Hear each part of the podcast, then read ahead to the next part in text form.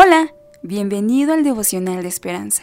Creemos que en este tiempo Dios traerá inspiración y motivación para tu vida, así que prepárate para un tiempo de intimidad con Dios. 2 de junio, una vida destacada. Mantengan una buena conducta entre los no creyentes. Primera de Pedro 2 del 9 al 12. El autor nos dice, supe de Catherine Hamlin, una destacada cirujana australiana, cuando leí su obituario en Etiopía. Ella y su esposo establecieron el único hospital en el mundo dedicado a curar a mujeres del devastador trauma físico y emocional provocado por las fístulas obstétricas, una lesión común en el tercer mundo que puede producirse al dar a luz.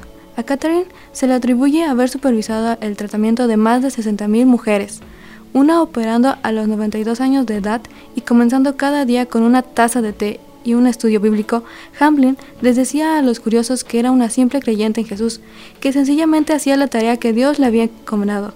Di gracias por haberme enterado de su notable vida, porque fue para mí un poderoso ejemplo del aliento de las escrituras a los creyentes para que vivan de tal manera que aunque los que no creen en Dios, al ver las buenas obras de ellos, glorifiquen a Dios. El poder del Espíritu de Dios que nos sacó de la oscuridad espiritual para que nos relacionáramos con Él puede también convertir nuestro trabajo o servicio en testimonio de nuestra fe. Cualquiera que sea la vocación o el talento que Dios nos haya dado, podemos agregarle significado al hacer todo de manera que guíe a las personas hacia Él. Los talentos que tenemos son un objetivo principal para atraer a las personas hacia Dios y se glorifiquen ante Él. Oremos. Padre mío, te pido no me abandones en este momento que tengo tantos desafíos. Te los entrego y confío en ti por tu gran amor infinito. Amén. Esperamos que hayas pasado un tiempo agradable bajo el propósito de Dios.